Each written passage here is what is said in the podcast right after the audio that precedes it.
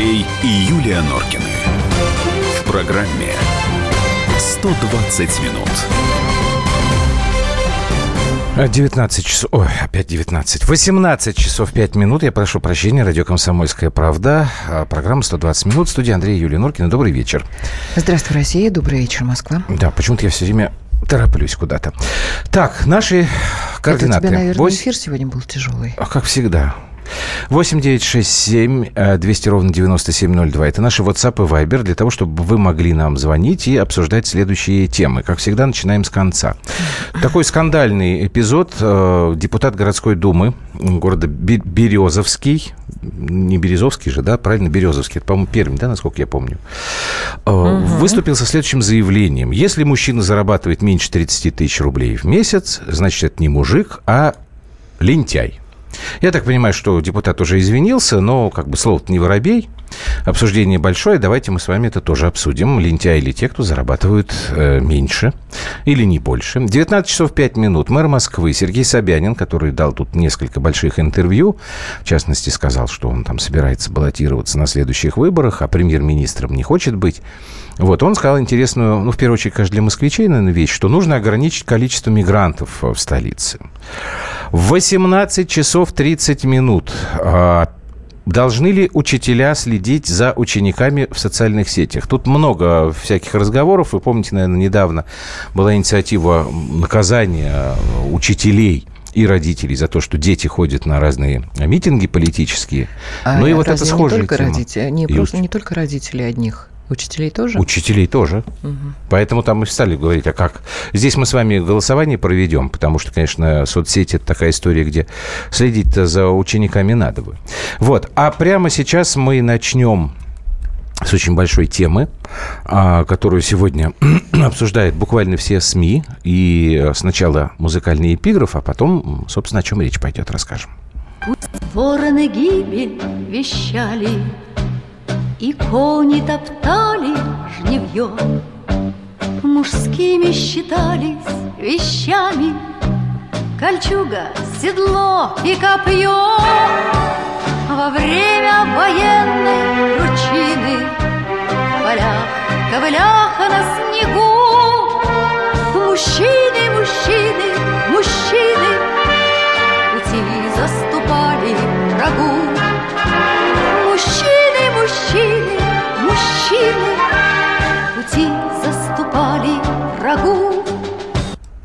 вот такая маленькая песенка, фрагмент маленькой Мария Пахоменко, Мария Пахоменко да, песня называлась «Мужчины». Честно говоря, я эту песню э, выбрала. Э, ну, правильно. Потому что... Потому, потому что речь пойдет о мужчинах. Потому что я всегда считала, что мужчины, которые защищают э, интересы своего государства, я бы так сказала, потому что мы будем сейчас про Сирию говорить, а здесь, на мой взгляд... Можно сказать, своей страны, своей, своей родины. Страны, своей родины. Вот. А тут я с удивлением э, узнаю, что есть такие частные военные компании, насколько насколько я знаю, по закону вообще наниматься в какую-либо военную организацию, не государственную, у нас по Конституции Значит, по закону нельзя. у нас э, наемничество как вид деятельности запрещено. Но а сегодня «Комсомольская правда» опубликовала очень большой материал Саши Котца, Частные военные компании он называется. За что воюют и погибают в 21 веке русские солдаты удачи.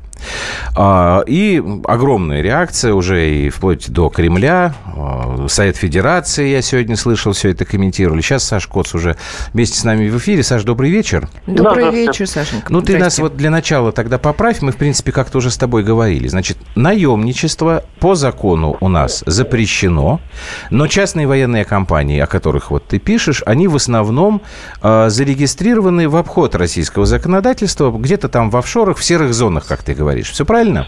Ну да, в серых зонах, но и к статье о наемничестве есть такое э, примечание, э, при помощи которого, в принципе, хороший адвокат э, сможет выиграть в суде любое дело, связанное с наемничеством, именно если мы говорим о Сирии, потому, потому что наемником по закону может считаться лицо, которое участвует в военном конфликте, э, при этом э, преследует э, материальную выгоду, страна, которая в стране, он гражданин государства, которое не является стороной конфликта, не является официальным участником конфликта.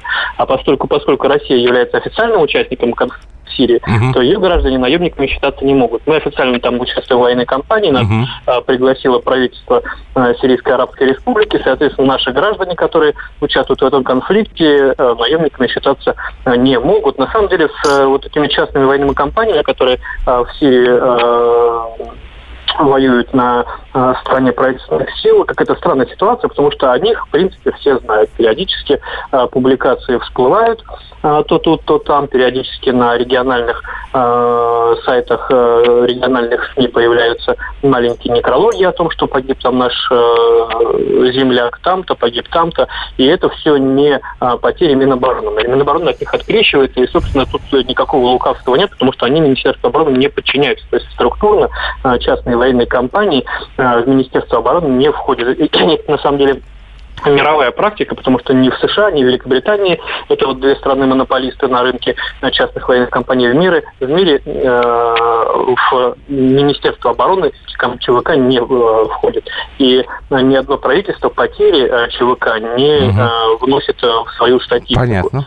То есть это такая ми- ми- мировой опыт, но Мгм. при этом во всем мире и США, и в Великобритании, и в Израиле, и в Германии, и в Польше, можно долго перечислять, есть частные военные компании, у них все-таки есть законодательство, а, которое регулирует отношения а, ЧВК с государством. У нас такого законодательства нет. У нас есть закон об охранной деятельности, но это все о чем, Но это другое которые действуют совсем. внутри страны. Да. А, а, а тех, кто воюет э, за пределами, у нас такого законодательства нет, хотя еще я помню в 2012 году э, Дмитрий Олегович Рогозин э, говорил о том, что у нас вот-вот появится это ЧВК.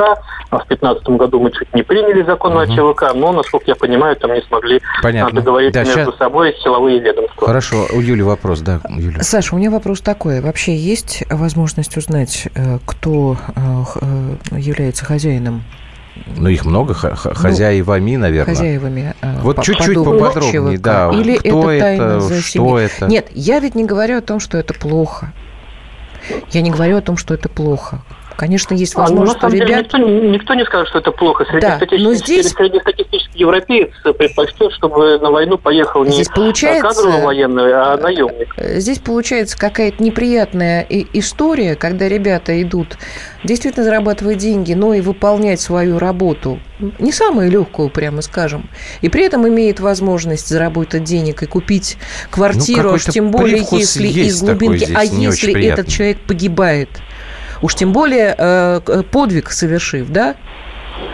И вроде Ну, как, а, и, а нету его вот этого Ну, это вот человека. с, с- вот с- это с вот. общечеловеческой точки зрения выглядит э, немножко цинично, да, и как-то грустно. А, а люди, которые туда идут, они подписывают соответствующий контракт. То есть они а, соглашаются заранее на определенные условия, в том числе, что их тело в случае гибели могут не, не привезти домой. То есть никто специально стараться не будет. И если а, они попадут, то не дай бог, вот что случилось с двумя ребятами в Да, плен, да, да, э, государство не будет, ну, по крайней мере, Саша, а, а публично скажи, за них пожалуйста, а сразу у нас времени не так много, а зарплаты вот в этих ЧВК, они существенно выше, чем оклад э, легального военнослужащего? Ну, конечно, существенно выше. То есть это от 220 тысяч и выше.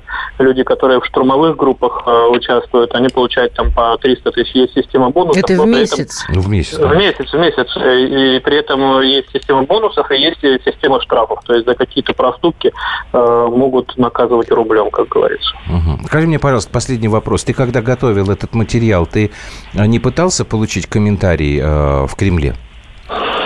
Ну, нет, я не пытался получить комментарий в Кремле по одной простой причине. Кремль неоднократно Мгм. комментировал э, вопрос ЧВК, и, собственно, ничего информативного в этих комментариях никогда не Понятно, было. да. Я просто хотел уточнить. Спасибо тебе большое, потому что Дмитрий Песков, э, пресс-секретарь президента, он вот уже постфактум, я сейчас короткая буквально цитата, ой, убежала у меня.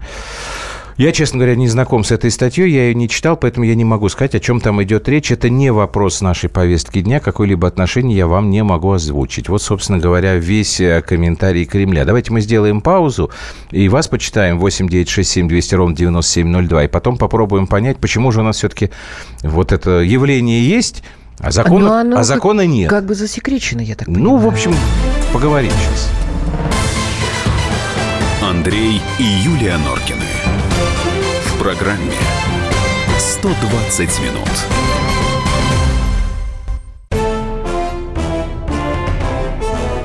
Товарищи солдаты и офицеры российской армии. Полковник Баронец разрешает обратиться. Звоните и задавайте накопившиеся вопросы. Угроза НАТО, жилье для военнослужащих и перевооружение России. Обо всем этом Виктор Баранец знает лучше других. Программу «Военный ревю» слушайте по будням с 5 вечера по московскому времени.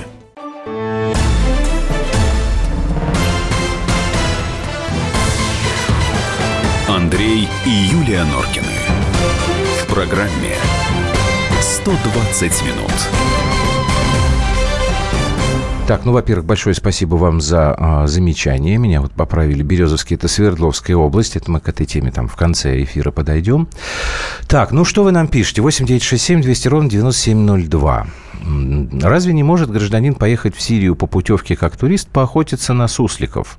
И там стал невольным участником боевых действий. Эх, не перевелись партизаны на Руси, настоящие герои, пишет Кирилл. То есть у Кирилла ну, скорее положительный такой, да, оценка. Солдат сейчас от итальянского сольди, то есть уже наемник. Пишет Сергей. Тут, мне кажется, скорее больше негатива. А, в общем, мнения как бы разнятся. Нет, у меня э, вызывает э, два момента негативных э, эта история.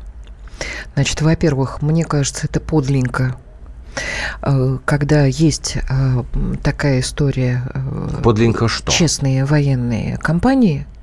Ну. Это подлинка, когда ребята честно выполняют свое дело – и? За деньги, не за деньги. Они идут своей жизнью рисковать. Когда ну. они погибают или попадают в ИГИЛ, как вот так. в той статье, о которой Саша писал. Ты про, да? про подлинка. Это я все понимаю. Мы, подлинка. Мы, э, подлинка то, что этих людей как бы и нет. Собственно, их и нет, этих ребят и тела их даже не как, как бы по контракту, да, это подлинка. Они помогают нашим ребятам. В воздухе они наземную работу делают. И они действительно в цепке с нашими. Нет, ну это же не какая-то там оголтелая ну, странная ну, подожди, история, смотри, когда они э, сами собой там что-то делают. Я тебя понял. Это подлинно. А, ну вот то, что Саша говорил, а, я имею в виду КОЦ, да? И второй а, момент я тебе не договорила, Андрюш. Что, что второй еще момент. Второй момент я тебе не договорила. Почему у меня негатив? Эта история дает очень большой повод для неприятных разговоров наших Понятно. либеральных ну, оппонентов. вот это второй Нет, повод ну, я вот бы не учитывал. Вообще бы а выкинул я бы учитывала. его. Хорошо, значит, я попробую, попытаюсь, да. Но мне, мне кажется, сложно, это не потому что у меня, вообще, у меня, не по у меня тоже то, как бы какое-то есть такое немножко а, как бы вам это сказать, брезгливое, что ли, вот к этому отношению. Но с другой стороны... К чему? К тому, что ребята за деньги Послушай, идут воевать? к этой теме нет. Значит, У меня брезгливое отношение к тому, что это все за, они... завуалировано. Подожди, тебе сейчас, тебе сейчас кот сказал. Люди подписывают контракт. Они прекрасно знают, на что они идут. В том числе они понимают, а, что у них есть некое даже поражение в правах, то, о котором ты говоришь. За это они получают деньги гораздо больше, чем они бы служили в армии. Вот вот эта вот история, когда деньги всегда влезают в а, вопросы этики, вот это у меня вызывает Да нет, хорошо, что у ребят есть возможность хорошо, наверное. Э, заработать деньги, которые позволят обеспечить Давай им семью экспертов подключим. недвижимостью. Давай подключим. А, Ян Броницкий, эксперт Комитета по безопасности торгово-промышленной палаты. Господин Броницкий, добрый вечер. Вы, насколько я понимаю, являетесь одним из разработчиков законопроекта ЧВК, правильно? Ну, не совсем так. Поясните э, тогда, как? Да, не совсем так. Угу. Года три назад, или даже больше, четыре года назад началось вот это движение в сторону э, легализации э, частных компаний, которые занимаются охранной деятельностью за пределами Российской Федерации. Ах, вот как это называется. Да. Охранной деятельностью. Так. Да. Угу. Еще ну. раз хочу подчеркнуть, что э, именно касается охранной деятельности за пределами Российской Хорошо. Федерации. Хорошо. Вот скажите, пожалуйста, Ян, а в чем проблема? Почему никак нельзя это легализовать? Э, дело в том, что мы всегда путаем э, такие понятия, как применение законодательных актов, изданных в Российской Федерации – за пределами Российской Федерации. А, я, например, в своих э, э, убеждениях прошел э, путь от того, что я был убежден в необходимости принятия отдельных законов в этом направлении, до вот настоящего момента я считаю, что отдельных каких-то законодательных актов принимать нет необходимости. Почему? Ну, смотрите, очень позиция простая. Что бы мы ни приняли здесь, в России, какой бы законодательный акт ни приняли в России, как только наш отечество, соотечественник оказывается на территории пусть самой захудалой иностран, самого захудалого иностранного государства, Ну. автоматом начинает действовать по законам того государства. И что? И на законы России никакого отношения к нему не имеют. Это уже показала практика и... Согласен. Но а Да. разве, разве если будет существовать закон, разве мы здесь внутри страны не снимем те проблемы, вот о которых Юля говорила? Я так понимаю, что вы уже слышали об этом. Ну, проблемы, э, на мой взгляд, э, тоже в некоторой степени немного преувеличены. На самом, на самом деле, почему преувеличены, или, может быть, путают, э, мы почему-то обращаем внимание на то, что э, частные военные компании, в нашем понимании, это некая группа вооруженных людей, которые на передовой воюют, там, значит, участвуют в наступательных действиях. Вот это в корне неправильное, а, на самом деле, суждение. Почему неправильно? А, Если э, вот наши уважаемые слушатели, даже вы попробуете найти а, в интернете сайты самых крупных американских, израильских, южноафриканских, британских частных компаний, Так. ни одного слова о вооруженной деятельности, о борьбе, о стрельбе там нет. Это в чистом виде консалтинг, это в чистом виде разные виды деятельности, и вооруженная какая-то деятельность – это лишь маленький кусочек, достаточно незначительный в их деятельности. Но Понимаете? он есть, я понимаю. Он Ну, да. Просто проблема, что именно этот самый маленький кусочек и вызывает больше всего шума. Да нет, а почему нельзя это все? Или почему это все засекречено? Я не могу понять. Вот, Засекречено Ян, по- вот тут нас да, спрашивают с вами, вас, наверное. Да. Радиослушатель спрашивает. Да. Куда документы подавать? За 300 тысяч можно и повоевать. С провинции мужики толпами пойдут. А, На самом деле Ну. Подавать куда документы и как это есть информация в интернете нашем а, без, без, безграничном, да. Но во-вторых, я хочу отметить э, четко, в такую компанию а, для такого рода деятельности а, существуют достаточно жесткие требования. Например, ну, одно из требований, э, я не знаю, не могу с уверенностью сказать, насколько оно выполняется там, например, если наши предполагаемые контрактеры есть на территории Сирии, то человек минимум должен знать английский язык и хотя бы несколько слов на местном языке. Потому что часто бывают ситуации, Логично. когда знание, знание местного языка спасает жизнь. Мгм. То есть, если человек ничего не знает, то он умеет только, например, стрелять, да, или там только водить танк. Он такой человек не нужен. Ну, понятно. А вот мне здесь пишут, а в Дагестане целые села поехали на экскурсию в Сирию, только по другую сторону. Ну, там с языком проблем нет. Они-то Ну, поехали как раз мы- туда, где они знали. Мы опять, мы опять начинаем смешивать... эм, Яна, два можно? Да, э, скажите, пожалуйста, а вот на ваш взгляд, если вы этим так долго занимались, вопрос. Вот знаменитый французский иностранный легион. Это, Кстати, я тоже это хотела. ЧВК? Ну, фу, или нет? Ну, если сказать с большой натяжкой, это, наверное, э, яркий пример э, огосударственного, Ну да. легального, легальной частной военной компании. Так почему нельзя это сделать-то у нас? Это вопрос только к нашим э, законодателям. А, Но так значит, хочу- можно сделать. Да, но я хочу отметить, что Да. если внимательно мы обращаем внимание на то, какие законы принимаются, то в настоящий момент, насколько я понимаю, приняты законодательные акты, которые позволяют, первое, э, гражданам Российской Федерации подписывать краткосрочные контракты на выполнение той или иной задачи за пределами Российской Федерации, и плюс э, служить гражданам иностранных государств. Просто там э, четко оговорен этот список. Но я хочу сказать, что опять-таки идет путаница. А, Частная компания – это частная компания. Так. Что бы мы ни говорили относительно там подвиг, э, там долг и прочее, прежде, прежде всего это коммерческая составляющая. Это компания, которая работает за деньги.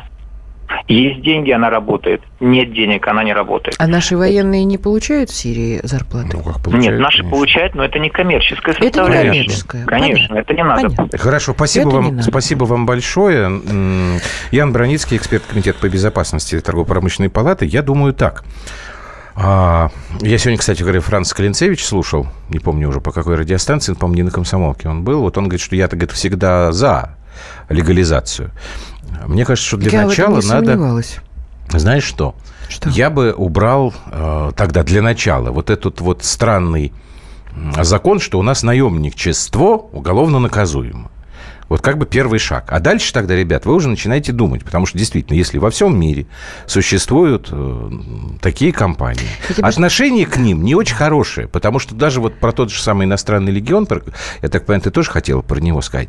Ну, их, в общем, Что? не очень как бы... Кто тебе сказал?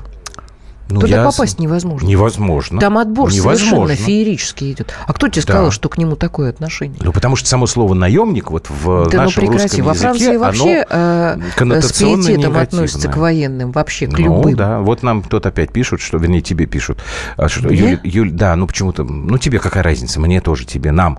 Юль, такие люди, воюющие за родину на чужбине за деньги, если враг придет в наш дом, первыми встанут на защиту за бесплатно. Правда, я Ну, в этом да. не сомневаюсь. Так я поэтому и Мы, говорю. собственно, да, ребят, оба мне-то пытаемся обидно, сказать, что, что вот ребята какой-то- за деньги, не за деньги, они там погибают, а в контракте написано, даже и тело не возвращают семье. Мне кажется, это а у разведчиков нелегалов как? Нет, Тоже ну это- скотство, так, что ли, это тогда? другая история. Я понимаю, что Но это другая история. Я понимаю, да. Ну, Ну что, ну? Ничего. Давай им сделаем маленький перерыв и вернемся к этой Давай. теме ненадолго. И дальше Хорошо, пойдем. хорошо. Андрей и Юлия Норкины. В программе 120 минут. И в России, Мысли нет и денег нет. и за рубежом. Да хоть на Луне. Как же ты не дурачина, братец, если у тебя много сантиков, а ты в тюрьму попал.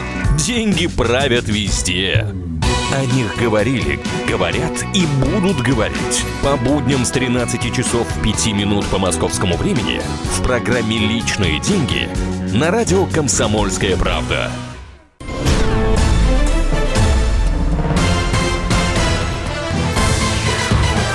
Андрей и Юлия Норкины. В программе 120 минут. Давайте мы еще буквально пару минут по вот этой предыдущей теме, потому что у нас э, и у вас, слушатели уважаемые, и у Юли возник один и тот же вопрос, и мы его хотим задать э, Виктору Николаевичу Баранцу. Виктор Николаевич, здрасте. Добрый вечер. Добрый Вот вечер. ска- Скажите, пожалуйста, а откуда прибыль в ЧВК? Они сами вот, ладно, они солдатам там своим деньги платят. А за счет Мгм. чего? Они-то откуда деньги получают? Они отбивают каким образом? Мгм. Ну, то есть понятно, да? Я Значит, вложился, я э, должен Дорогие отбить. друзья, сразу называю три конкретных источника, не виляя хвостом.